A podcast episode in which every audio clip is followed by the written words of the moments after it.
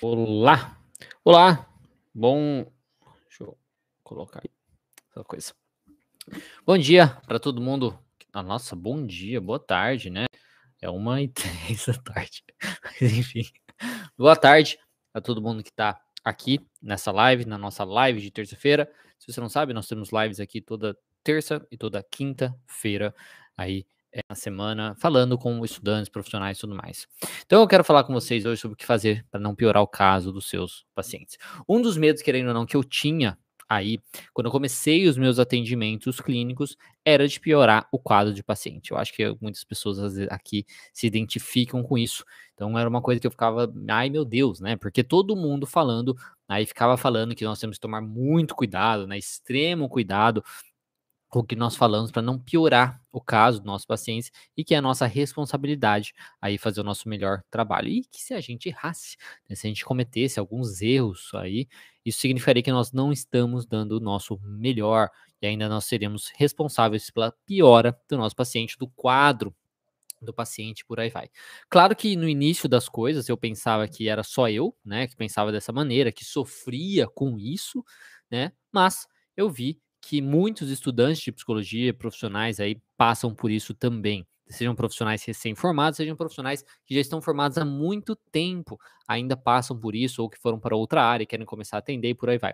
E é sobre isso que eu quero falar com vocês, sobre o real poder aí da, de influência, né, sobre o que nós temos sobre o quadro do nosso paciente. Se você estiver chegando aqui pela primeira vez, meu nome é Diego Falco, sou psicoterapeuta cognitivo comportamental, e nessa aula dedicada nessa aula aqui é dedicada, é, que é dedicada né, para você que é psicoterapeuta ou estudante de psicologia, eu vou falar sobre o que fazer para não piorar o caso do seu paciente. O objetivo da aula, como todas as minhas aulas aqui, é tornar a psicologia mais acessível para todos os psicoterapeutas, fazer com que você que é profissional elimine a sua insegurança de fazer atendimentos clínicos e comece a trabalhar sem precisar fazer uma pós-graduação.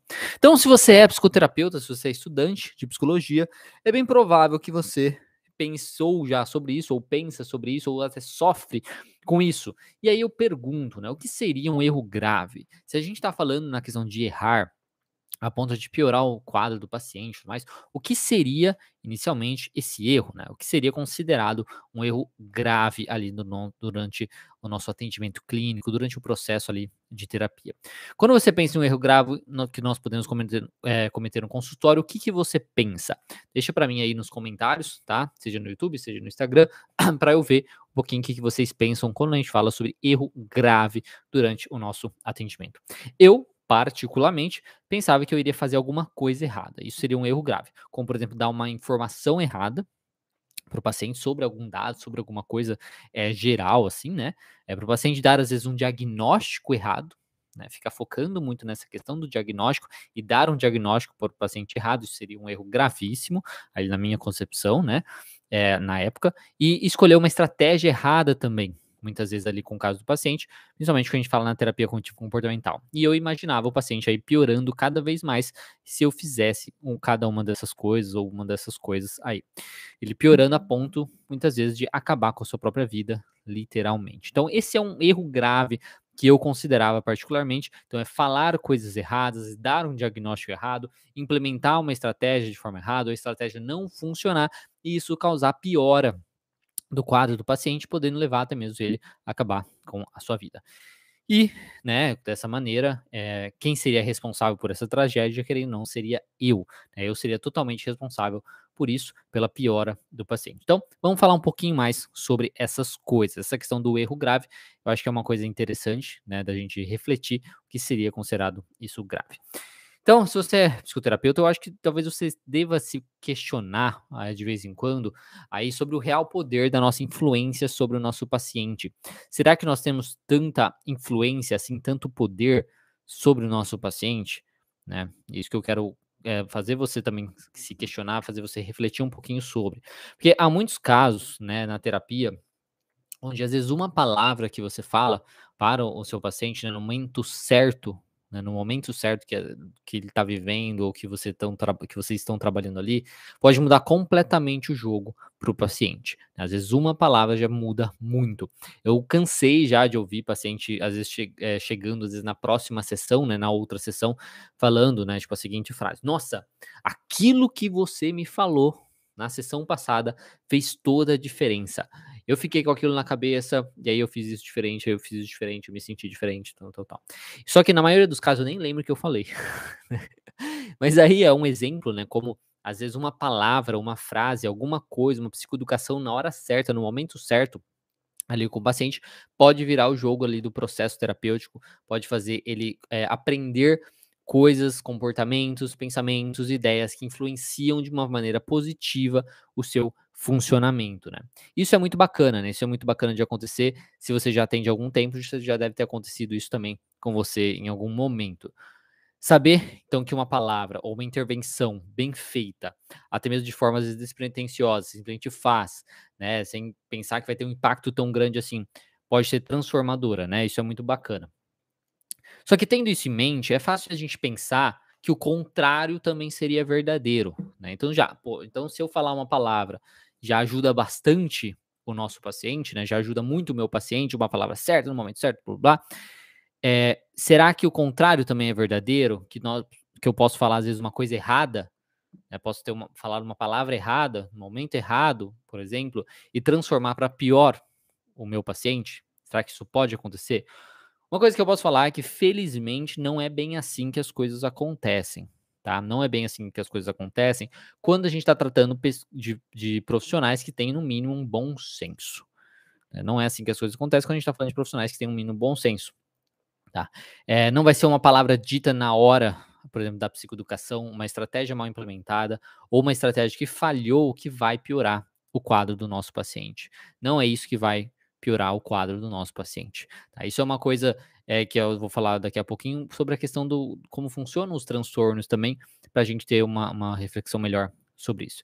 Se eu errar em uma palavra né, com o meu paciente, ao reconhecer isso, reconhecer que eu errei, reconhecer que eu soltei uma palavra que não foi certa, que foi uma informação errada, qualquer coisa nesse sentido, eu só preciso assumir o meu erro, tá? E corrigir esse erro é, ser realmente honesto nesse, nesse, nessa questão, ser justo, né, entendendo que eu sou possível, né, de errar, eu sou um ser humano, coisas nesse sentido. Então basta eu reconhecer o erro, né, e assumir esse erro e, e, e corrigir esse erro. E se eu implementar uma estratégia mal, né, de uma forma errada, de uma forma ruim, ela simplesmente não vai funcionar. Né? Essa é a questão. O maior problema de implementar uma estratégia que não vai funcionar é a gente às vezes ficar se cobrando que ela não funcionou isso, que isso significa aquilo, que isso significa isso, que eu sou ruim, que eu sou bosta, coisas nesse sentido. E se eu implementar e ela não funcionar, isso simplesmente faz parte do processo. O processo na terapia cognitiva comportamental, querendo ou não, é um processo meio que de tentativa e erro. Cada paciente é único, cada paciente funciona de uma certa maneira, e não são todas as estratégias que são gerais. Né? Se eu implementar uma estratégia com um paciente e funcionou, não é garantia que vai funcionar com outro paciente. Então, eu ter na cabeça que se eu implementar uma estratégia ela não funcionar, isso significa um erro gravíssimo que vai, de certo modo, aí, piorar o quadro do meu paciente, isso está muito longe da verdade. Tanto ainda, ainda por cima que isso, né, de você implementar estratégias e não funcionar, faz parte do processo. E aí você precisa entender o que, que aconteceu para fazer as devidas alterações para ajudar aí o máximo o seu paciente.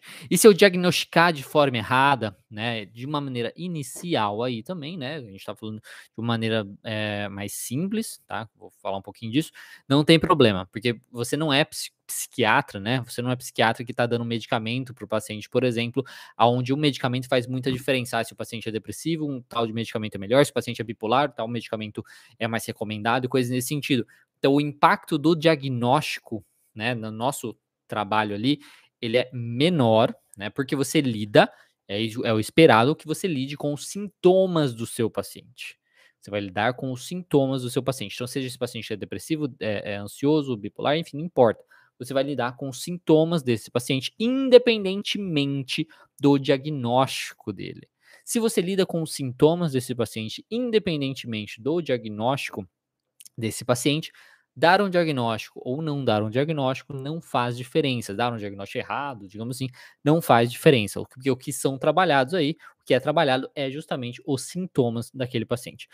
Só que aqui eu abro um parêntese, que é uma coisa que eu estou batendo muito em cima, né, na tecla ultimamente, que eu acho que é muito importante a gente falar isso, que é uma coisa que está mudando, mas poucas pessoas, é, algumas pessoas ainda estão receosas nesse ponto. Tanto é que o meu próximo evento será até sobre isso. Aqui eu abro um parênteses para a questão de focar muito em um diagnóstico do seu paciente, a ponto de você estigmatizar o seu paciente. Seja um diagnóstico correto, seja um diagnóstico aí errado. Então, o problema do diagnóstico não é necessariamente dar um diagnóstico errado ou ter um diagnóstico errado na cabeça, coisas nesse sentido. O problema é você focar muito no diagnóstico, onde você pode acabar estigmatizando aquele paciente, tá? Estigmatizando aquilo, e aí sim a gente pode prejudicar muito o nosso paciente. O, dia o diagnóstico ele tem que ser utilizado como uma ferramenta. Ele é uma ferramenta para aí que você utilize em determinados momentos para ajudar aquele paciente ele não deve ser utilizado como um guia completo daquele paciente ou para, digamos, rotular o seu paciente, você colocar uma etiquetinha nele por aí vai. Um diagnóstico que você dá, seja certo, seja errado para o seu paciente, dependendo da forma como você lida com esse diagnóstico, dependendo da, da do que você quer tirar desse diagnóstico, da vantagem, do objetivo que você tem com esse diagnóstico, pode destruir a vida do paciente que está levando ele para sempre, está levando para sempre aquele diagnóstico para a vida dele e muitas vezes destruir até mesmo famílias. Isso eu vou falar bastante no evento. Vai ser bem interessante. Bom, mas enfim. Então, se você é psicoterapeuta, o importante é isso. Não é um problema você errar o diagnóstico, não é um problema você falar alguma coisa errada, você implementar uma estratégia que não dá certo, coisas nesse sentido. O problema Tá? O problema, que é o que eu vou falar agora, na questão do diagnóstico, o problema é você focar no diagnóstico como se isso fosse um grande, o grande principal que você tem que fazer. Tá? A, o, a Lucy colocando aqui, o rótulo pode piorar muito, sim, exatamente. Exatamente. Tá? O problema é o foco nessa questão do diagnóstico, que pode piorar bastante, dependendo de como o paciente vê aquilo, dependendo de como você lida com esse rótulo, e coisas nesse sentido. Estou fazendo umas lives também de, segunda-feira de manhã, lá no canal principal, falando sobre estigmatização. E falo muito sobre isso também. Então, cuidado com essa questão do diagnóstico. Está uma banalização terrível, está bem complicado. Às vezes a gente complica mais ainda a vida do paciente, a vida familiar, relacionamentos. A pessoa leva para a vida dela aquele, aquele rótulo que às vezes você coloca nele. Então, o que, que é o ideal? Focar nos sintomas do seu paciente, que aí não vai ter problema, você não vai ter nenhum risco dessa questão do diagnóstico, por aí vai. Tá? Mas, então, para entender um pouquinho mais sobre essa questão da nossa real influência no nosso paciente, na questão de errar né, com ele, ah, falei uma coisa errada, implementei a estratégia errada, coisas nesse sentido, a gente precisa entender como realmente funciona um transtorno, como realmente funciona um problema que o paciente tem, uma dificuldade, coisas nesse sentido. Tá? Então, eu acho que isso é muito bacana de falar para você entender como isso pode piorar ou não o quadro do seu paciente. Os pacientes eles possuem aí um certo um ciclo de manutenção. Tá? É um ciclo de manutenção que eu chamo de ciclo de manutenção da dor. Se outra pessoa chama assim, não sei, não lembro. Eu estou chamando assim, estou chamando assim. Eles, basicamente, eles se enfiam aí nesses ciclos por conta das suas crenças nucleares, né, das suas crenças centrais. E eles acabam se mantendo nesses ciclos de manutenção da dor por conta dos seus pensamentos disfuncionais, das interpretações que ele tem sobre as coisas, sobre as situações, sobre os eventos da sua vida e os seus comportamentos de segurança, que ele age de maneira para tentar se proteger. Basicamente, os pensamentos são os seus pensamentos negativos ou os seus pensamentos inúteis, os seus pensamentos exagerados sobre si mesmo, sobre o mundo e sobre o, o futuro eles trazem um desconforto considerável para aquele paciente. Né? Então, seus pensamentos disfuncionais trazem um desconforto considerável para aquele paciente. E eles então acabam se engajando em comportamentos disfuncionais para tentar aí amenizar o seu sofrimento. Então, eles têm as interpretações sobre eles, sobre o mundo, sobre o futuro, aquele traz um sofrimento e ele acaba se engajando em comportamentos disfuncionais para tentar amenizar o seu sofrimento, para ele tentar se sentir um pouquinho melhor. O problema disso é que, na verdade, eles acabam se mantendo nos seus problemas. Ó, o detalhe aqui, presta atenção nisso, presta muita atenção nisso. O problema aqui é que, quando eles fazem isso, tá? Que na verdade eles acham que eles estão ali amenizando o sofrimento deles, de início, né? De início eles têm, né, uma, uma, pequena melhora, vamos colocar nesse sentido, né? Um melhor assim no sentido se sentem um pouco melhor. O problema é que na realidade, eles acabam se mantendo nos seus problemas e muitas vezes piorando os seus problemas e os seus sintomas. Então, o que, que é que piora os sintomas do seu paciente? É basicamente o seu comportamento e sua corrente de pensamentos disfuncionais. Então, o que piora os sintomas do nosso paciente, o que pode piorar os sintomas daquele paciente, é o seu comportamento de segurança que ele se mantém fazendo e a sua corrente de pensamentos disfuncionais. Ok? Isso é muito importante ficar claro para a gente entender como funcionam os problemas e as dificuldades do nosso paciente. Isso é muito importante que nós psicoterapeutas entendemos aí, entendamos, sei, sobre isso, como funciona o, o, o, problema do paciente e como que ele faz para man, manejar, fazer a manutenção desse problema e a piora desse problema. Tendo isso como referência, então, como que nós poderíamos aí piorar o quadro do nosso paciente? De que maneira que a gente pode piorar o quadro do nosso paciente? Se a piora do quadro acontece quando ele tem os seus comportamentos de segurança e quando ele tem aquela corrente de pensamentos disfuncionais se mantém nesse processo, como que a gente pode piorar o quadro dele? Como? Basicamente reforçando seus comportamentos de segurança e confirmando seus pensamentos disfuncionais. Então, se a gente tem um comportamento que a gente basicamente confirma os seus pensamentos disfuncionais sobre ele mesmo, sobre o mundo, sobre o futuro, aquilo aumenta, né? Ele tem mais evidências na cabeça dele de que aquilo é verdade. E isso piora o quadro dele, piora os sintomas dele. E se eu também mantenho, estimulo ele, né, basicamente a, a se manter nos seus comportamentos disfuncionais, eu também é, mantenho ele no problema ou eu aumento as chances aí dele piorar o quadro dele. Então é basicamente assim que eu posso acabar piorando o quadro do meu paciente. E para isso, para realmente fazer isso, é preciso muito esforço. É preciso muito esforço da nossa parte para isso acontecer. Então vamos supor que o paciente chega e fala assim: "Nossa, eu sou um merda" né? Ele chega e pensa, né? E fala, expressa isso. Eu sou um merda, eu sou um bosta, sou imprestável. Aqui eu posso cometer um erro numa fala, né? Numa fala, é um erro que muitas vezes a pessoa comete esse erro, que é normal, tá? Pode acontecer. E às vezes ela vai ficar se julgando demais por ter cometido isso. Então, o paciente fala: ah, eu sou um merda, eu sou um bosta, sou imprestável. Eu chego para ele e falo assim, e falo assim: é, não fica assim. Isso vai passar por exemplo. O efeito disso, desse erro, não é nada. Não é nada. Por quê? Porque eu não estou reforçando o pensamento dele e eu não estou reforçando o seu comportamento também. É simplesmente um, uma fala que é que não acontecer nada.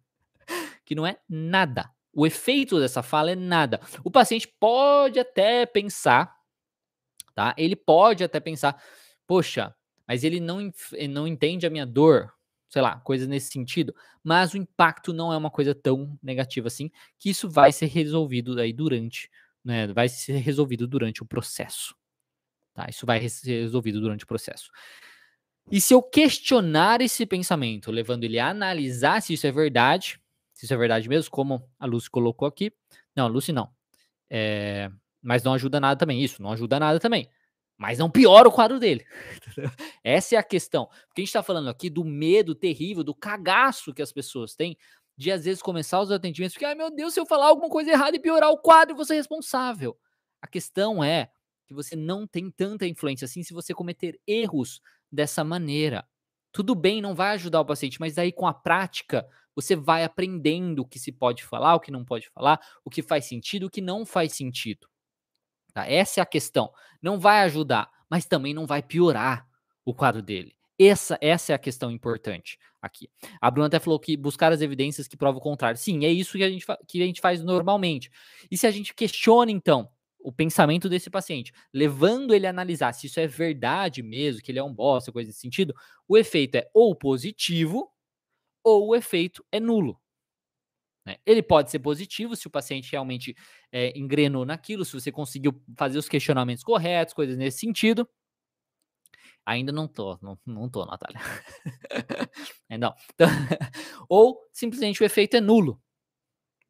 Simplesmente o efeito é nulo. Às vezes eu questiono os pensamentos dele, porque também não é uma garantia que aquilo vai resolver o problema, que vai resolver o, o, o sofrimento dele. Aí a gente precisa ir avaliando com aquele paciente, ver se falta mais evidência, a gente precisa gerar mais evidências, né, coisas concretas, fazer algum outro tipo de questionamento para ele sim ir trabalhando e melhorar. Então, o efeito de questionar o pensamento, analisar e responder esse pensamento, ele pode ser positivo ou pode ser nulo também. Mas é importante aqui de falar que se você cometer um erro dessa maneira, de falar, ah, tudo bem, isso vai passar, isso não vai piorar o quadro dele. Essa é a questão. Isso não vai piorar o quadro dele. Agora, por isso que eu falo, ó, o detalhe, o que tinha que estar tá escrito aqui, aqui em live não tem como, né? o que tinha que estar tá escrito aqui é: você não vai piorar o quadro dele se você tem bom senso. Bom senso, tá? Bom senso. O que eu quero dizer com ter bom senso? Falar, nossa, não fica assim, isso vai passar. É às vezes você está ali empático com o paciente, você quer, não, não entende ainda, você ainda está aprendendo e tudo mais, não sabe o que falar e fala isso, tá? Agora, uma pessoa com bom senso, ela não vai falar o que eu vou falar agora para vocês. Que é che simplesmente chegar pro paciente que tem lá o pensamento, eu sou um merda, eu sou um bosta, eu sou imprestável, chegar pro paciente e falar assim, você é um merda mesmo. É melhor você sumir daqui. É lógico que uma fala dessa vai piorar o quadro dele. É lógico que uma frase dessa vai piorar o quadro dele. Porque eu reforcei o seu pensamento. Eu mostrei para ele, ele me trouxe um pensamento, eu falei: "Sim, você é um bosta". Você tá entendendo? Isso, isso vai piorar o quadro dele. Eu confirmei os seus pensamentos. Então volta lá no que eu estava falando antes. Se o problema do paciente, o que faz ele piorar ou se manter no problema, é justamente quando eu reforço os seus pensamentos ou eu mantenho ele nos seus comportamentos de segurança por um longo prazo, né? É isso, é se eu falar uma coisa tão idiota assim, que, é, que vem no bom senso, quem falaria isso? Né? Então, alguém fez isso? Não, ninguém faz isso. Esse, esse é o ponto. é esse é o ponto. Bom senso. Bom senso. É isso que eu tô falando para você, tá? É ter um bom senso e questionar tudo. Porque eu pergunto justamente isso para você. Vocês estão colocando aqui no chat, vocês já entenderam isso. Vocês já entenderam isso. Que anta falaria isso pro paciente? Que anta falaria isso pro paciente? Já que, já, que não tem por que a gente acreditar nisso, nem a gente, como psicoterapeuta, ali ajudando o paciente, a gente não acredita que ele é realmente um bosta. A gente sabe que ele tá infectado, vamos colocar aí, por ideias parasitárias, por questão da sua, da sua, da sua mente e tudo mais, que está prejudicando ele. Essa é a questão. Basta ter bom senso. Tá bom? Tá bom? Basta ter bom senso. Nunca que um bom profissional falaria isso. Isso não é nem que um bom profissional. Nenhum profissional falaria isso. essa é a questão. Por isso que eu tô querendo mostrar para vocês essa, essa questão de que o foco aqui desse medo terrível de falar coisa errada não vai ter problema se você tem bom senso. Tá bom? Não tem problema se você tem bom senso. A Cida perguntando: eu posso questionar o paciente? Você deve questionar o paciente. Né? Isso faz parte da terapia cognitivo-comportamental. Questione tudo. Tudo. Tudo que o paciente fala. Eu questiono tudo. Às vezes o paciente fala que alguém fez alguma coisa errada para ele e aquilo fez ele se mal e fala assim: mas foi assim, exatamente assim que aconteceu? Né? Realmente foi assim? Como é os detalhes das coisas? Então questione tudo né, do paciente. Mas, mas tenha bom senso aí para as coisas. Então, se você é psicoterapeuta, basicamente o que você precisa ter é bom senso, um senso de justiça e honestidade, tá? Bom senso, justiça e honestidade. E agora sim é o momento pistola, né? Agora sim é o momento pistola aqui, porque tudo que o paciente precisa para melhorar é que você entenda o funcionamento dele. Tudo que ele precisa para melhorar é que você entenda o funcionamento dele, com a base, no caso aqui, da terapia cognitivo comportamental você entender esse funcionamento que eu mostrei para vocês aí dos pensamentos automáticos, do ciclo de manutenção da dor. Você entendendo isso é o que o paciente precisa para você ajudar ele a melhorar. E você que você tenha também um bom senso de saber ali de não falar besteira. A besteira não é um erro em um besta, não é um erro de português. Não é para falar uma informação errada e depois corrigir lá na frente. Não é isso o, o, o bom senso aqui é falar uma coisa es, es, es, estúpida que ninguém falaria. Você tá entendendo? Essa é a questão. Então, parar com essa coisa de ficar se cobrando demais, com medo terrível, com cagaço de errar, de errar, de errar, de errar, e de não fazer nada, de não começar e de não ajudar o seu paciente, porque você tem medo de errar, achando que aquilo vai piorar todo o quadro dele. Só que você precisa, inicialmente, é ter bom senso, entender o funcionamento do seu paciente, pensando aqui nessa questão da terapia cognitivo comportamental, entender esse ciclo de manutenção da dor dele para saber aonde você vai ajudar, para saber que você precisa lidar com seus pensamentos disfuncionais, que você precisa lidar com seu comportamento de segurança. E aí você precisa também ser honesto, demonstrando que quando você errar, você vai mostrar para ele, olha, eu errei, isso estava errado, nossa, foi uma informação errada. Isso mostra que você também é humano, isso traz você no mesmo nível do seu paciente. Assim como você pode errar, ele também pode errar. Você não é um ser perfeito, assim como ele não é um ser perfeito. E isso muitas vezes traz alívio para o paciente. Então, errar não é sempre uma coisa negativa dentro do processo terapêutico. E quando a gente fala de estratégias, por exemplo, a terapia cognitivo comportamental, errar também faz parte do processo, porque muitas estratégias são tentativa e erro. É o que eu já falei para vocês, cada paciente é único. Uma estratégia que funciona com um paciente não é garantia de funcionar com outro paciente. Não é garantia. A gente precisa testar, a gente precisa ver se vai dar certo. Essa é a questão. Então seja honesto e seja também justo com você. Seja justo com você. Como alguém colocou aqui, nós não somos robôs. Nós somos passíveis de erro.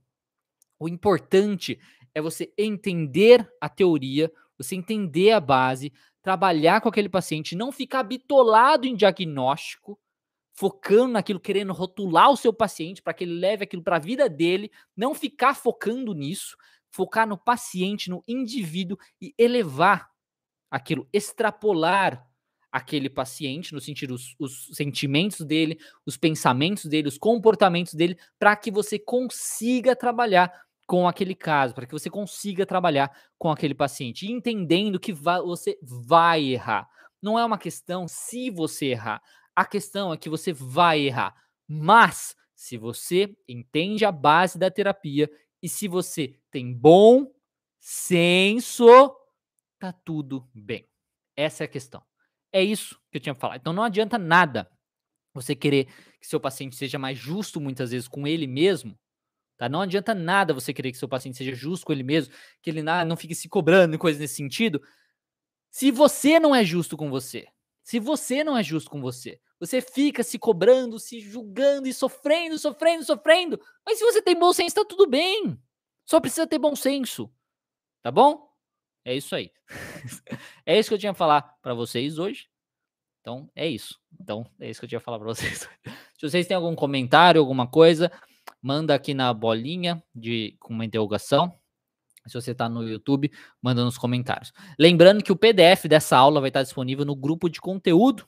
É, o PDF dessa aula vai estar disponível no grupo de conteúdo para todo mundo que estiver dentro do grupo de conteúdo. Se você quiser participar do grupo de conteúdo, é um grupo gratuito que eu tenho, né? Que eu, o que, que eu faço nesse grupo? Eu divulgo a live, falo, dou o link da live toda terça e quinta-feira dou um PDF às 3 horas da tarde, naquele de terça e quinta-feira, e também segunda-feira tem conteúdo exclusivo lá, onde eu solto um, um, PDF também exclusivo lá, muitas vezes com áudio, muitas vezes com vídeo, às vezes só o PDF, no caso essa semana foi só o PDF que eu tava viajando, e aí foi mais corrido para mim. Se você quiser entrar nesse grupo de conteúdo, no YouTube tem na descrição desse vídeo ali o link, que é bit.ly barra grupo Diego Falco, e se você estiver no Instagram, você pode entrar no meu perfil, tem lá um link, tem um botão lá também para você entrar nesse grupo de conteúdo. Lembrando que o grupo é gratuito e hoje às três horas da tarde vou estar disponibilizando ali o PDF, né? Então é isso, exatamente. Pessoal aqui, psicólogo não trabalha para causar mais problemas na vida dos outros. Exatamente, mas é que às vezes as pessoas, Natália, ficam com medo. Tô cheio de energia, né? Eu dormi, dei uma dormida, tava muito cansado hoje. Tava falando com a Natália, né? Tava no, Dormi muito tarde. Ontem fui dormir 10 e pouco. Meu horário normal é às 9. E aí, esse final de semana, fui para São Paulo, no evento. É, foi cansativo. Muito cansativo, dormindo todo dia mais tarde, acordando cedo mesmo assim, que o nosso corpo acostuma, né? Nosso corpo não tem jeito. Aí, aí hoje eu tava cansadão, precisei dar uma, uma dormida, não teve jeito. Mas é isso aí. Acordei às 5 horas mesmo assim, mas daí eu dormi um pouquinho de tarde. Vamos ver aqui. Uma indicação de um bom livro da, da TC. Olha, tem um meu livro que o pessoal gosta bastante. É um e-book, na realidade. Só tem a versão na Amazon, que já foi best-seller, que é o Essencial da Terapia Cognitivo Comportamental.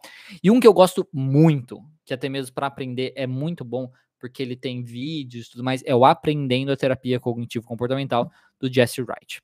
Você já fui treinar? A Bruna pergunta aqui. Sim, fui treinar hoje de manhã. Postei, postei um stories lá e postei também o, um vídeo. Um vídeo não, uma, uma, um, um, no feed lá, lá, Bruno, eu lá saindo da academia, eu não, eu não tiro foto dentro da academia, porque na academia não tem nem espelho. Tu vai tirar foto, aquelas fotos, todo mundo tira assim, ó, tal. Então, mas eu, eu tirei saindo da academia. Vou treinar às 5 horas da manhã para treinar às 6. Isso aí. A Caroline falando que eu me cobro demais. Então, para de se cobrar demais. Seja justa com você mesmo e faça o seu melhor trabalho. Aprenda a teoria, estude, né? E tenha bom senso. É isso que você precisa entender também o trabalho do psicólogo é, é auto se entender também. Sim, exatamente. Precisamos nos entender também, ser mais justos. Mesmo porque, no, novamente, nós não somos robôs. Você aprendendo a, a, se respeitar, se amar mais, enfim. Isso ajuda também você trabalhar com o seu paciente. É, o Marcos perguntando aqui. Faço psicanálise há dois anos. A minha dúvida é: TC traz resultados mais rápidos? Se a Natália estiver aqui, ela vai estar nervosa com essa pergunta. É, então, não é que a TC ela vai trazer resultados mais rápidos, é porque ela é mais prática no sentido. Então, você colocando em prática as coisas no seu dia a dia, isso traz um resultado aí para você. Se você fazer TCC e não colocar em prática os, as orientações, os planos de ação e tudo mais, não vai ter resultado do mesmo jeito. Aí você tem que se perguntar o porquê que você faz análise, por que você faria TCC e coisas nesse sentido. Então a Natália falou que tá, tá. E se você acha que tá tendo algum problema na questão no, com sua terapia e tudo mais, converse com o seu terapeuta a respeito disso. Você pode ser muito sincero, tá? A gente, é, uma coisa que, apesar de existir essa questão que você traz resultados mais rápidos e tudo mais, uma coisa que eu gosto de falar é que você não precisa ter pressa, ou pelo menos não tem que ter pressa. Por quê? Qual que é o problema disso? Muitas vezes você fica buscando uma coisa, um resultado muito mágico, e aí é fácil você se envolver em charlatões, naquelas curas mágicas e coisas nesse sentido, tá? Sem ter paciência. Se você tem, por exemplo, que nem eu tenho 34 anos de idade. Eu tenho 34 anos de idade. E aí eu foram 34 anos de idade ali na minha vida, né? Eu reforçando, eu criando crenças disfuncionais e reforçando essas crenças. Então, não vai ser de uma hora para outra que elas vão ser trabalhadas, que elas vão ser lidadas. Dependendo do objetivo que você quer uma coisa mais rápida, isso é um pouco complicado.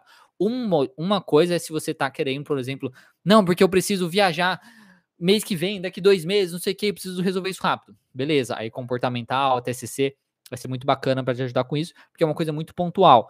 Agora, se você quer um sentido mais para a vida, a ideia de querer uma coisa rápida não é legal. Aí você escolhe a terapia, a psicoterapia, que mais se identifica aí com você. Se você está incomodado com o seu profissional, pergunta para ela. Fala para ela assim, ó, oh, eu não sinto tanta melhora e tudo mais, e vai, com, vai aí é, é, se ajudando, né? Ela, ela te orienta a respeito disso, tá bom?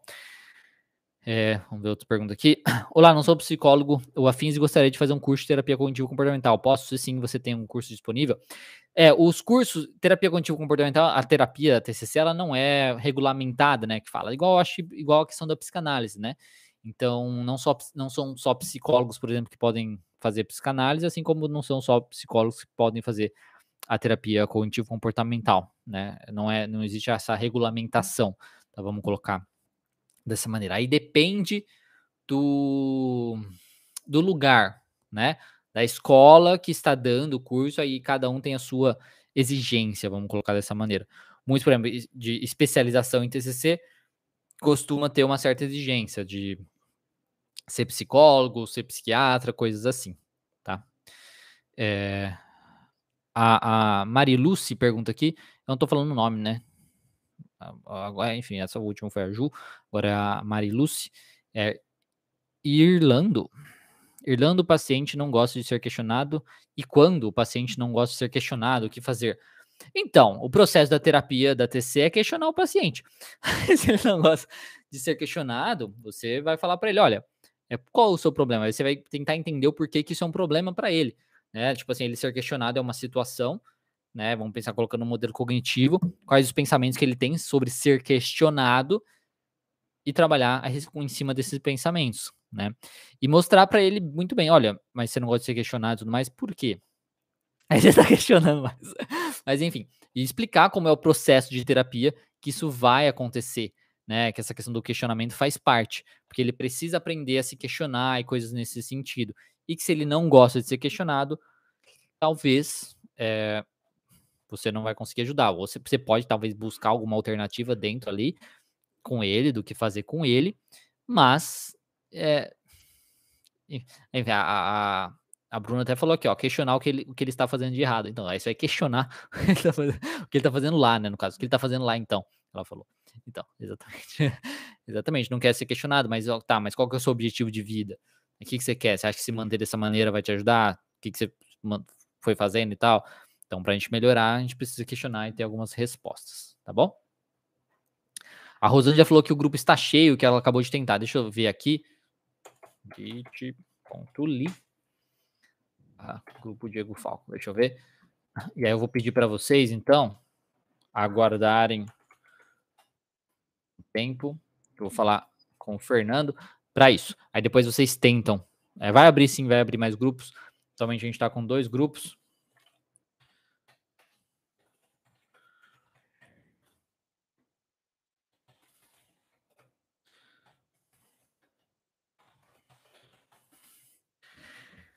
Mas é isso. Aí depois vocês tentam, então, no grupo, né? Infelizmente, pouca gente, é, o pessoal então não vai conseguir é, entrar porque o pessoal sempre esquece depois, né?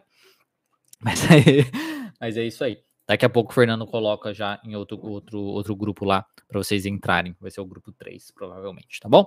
É isso aí. Um bom dia para vocês. Espero que vocês tenham gostado da live. Se você gostou, dê um gostei, curte, compartilha com quem gosta desse conteúdo, até mesmo quem não é de TCC mostra, sabe? Vai mostrando aí, mente o saco da pessoa mesmo. Olha esse cara aqui, é, isso aí, não gosto dele, mas nem que seja para falar mal, pode falar. tá tudo certo. Se você estiver vendo no YouTube, dê um gostei, compartilha o vídeo também. Se inscreve no canal, caso você não tenha se inscrito ainda, tá bom? E é isso, deixa eu só ver aqui. Deixa eu testar novamente. Uma coisa. Então é isso. Então, muito obrigado, um bom dia para vocês. E na quinta-feira tem mais live. Lembrando que hoje, às três horas da tarde, eu vou soltar o conteúdo lá, o PDF, no grupo de conteúdos, tá bom? Mas fica tranquilo que até esse horário eu vou estar tá ali, é, como fala? Vou, vai estar tá disponível para vocês poderem entrar dentro do grupo, tá bom? É isso. Caso dê algum problema, eu disponibilizo o PDF depois, tá bom? Não tem problema nenhum. Isso, tá bom? Tá bom, tá bom, tá bom, tá bom, tá bom, tá bom, tá bom. Isso aí. Então, Bom dia, boa tarde, bom descanso, bons estudos, bom trabalho. Beijo, Natália, minha linda, minha querida, minha namorada. Te amo. e é isso aí, pessoal. Boa tarde.